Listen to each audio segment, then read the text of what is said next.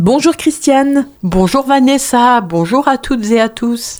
Demain, 6 mai, ce sera la journée mondiale de l'asthme. L'asthme, c'est donc l'objet de ta chronique d'aujourd'hui. Alors cette journée sera l'occasion de rappeler que l'asthme touche plus de 4 millions de Français et sachez qu'une crise d'asthme peut s'avérer grave et peut nécessiter une intervention médicale d'urgence. L'asthme est une maladie respiratoire de plus en plus fréquente. Il s'agit d'une inflammation des bronches. Celles-ci deviennent hyper réactives, ce qui entraîne une diminution de leur calibre. De ce fait, l'air passe très mal et n'arrive pas correctement au niveau des alvéoles, ce qui entraîne un manque d'oxygénation de tout l'organisme. Et qu'est-ce qui est à l'origine d'une crise d'asthme? Alors bien souvent, c'est l'allergie qui favorise l'apparition de la crise, bien que le facteur émotionnel doit être pris en compte également. Alors il y a les pollens, la poussière, les acariens, les déjections des blattes, les moisissures, les poils d'animaux, chiens et chats tout particulièrement. Il faut se rappeler que l'allergie est une hyperréactivité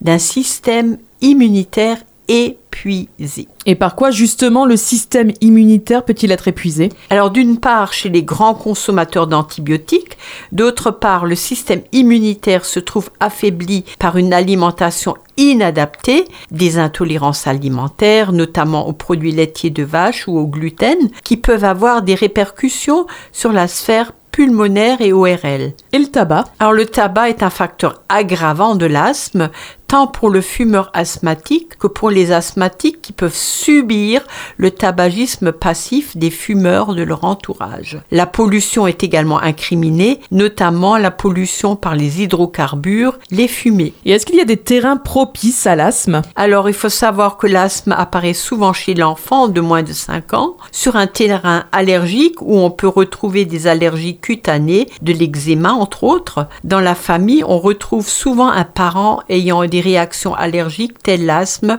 le rhume des foins, l'eczéma. Et quel est le traitement de fond pour l'asthme? Alors il est de la plus haute importance de suivre les recommandations faites par votre médecin traitant, mais les conseils naturopathiques ne sont pas à dédaigner non plus. Ceux-ci permettront d'espacer les crises et de diminuer leur intensité, d'éviter dans bien des cas le passage à l'affection chronique. Alors quelles sont tes recommandations justement? Il faut évidemment éviter les facteurs déclenchants ou les maîtriser, les allergènes, poussière, pollen, faire le ménage pour éliminer les acariens, pas de moquettes, pas de tapis, utiliser des produits anti-acariens. Concernant la literie, pas d'oreiller ni de couette en plumes, privilégier la mousse d'EVA, la laine, le coton, le lin, la soie, aérer la literie tous les jours et changer de drap au moins une fois par semaine.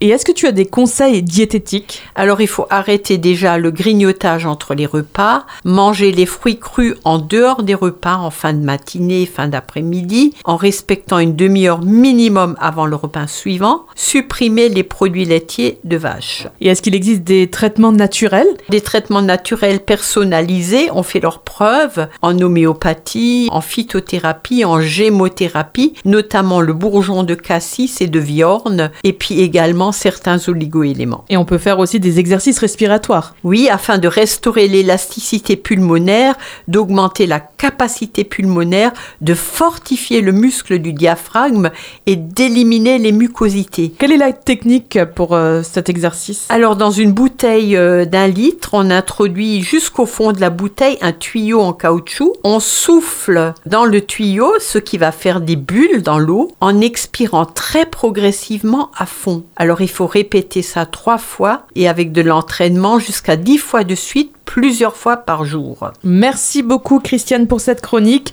Je vous rappelle que pour vous accompagner dans votre démarche de santé, Christiane Barbiche, naturopathe certifiée, vous reçoit sur rendez-vous au 06 36 00 92 81.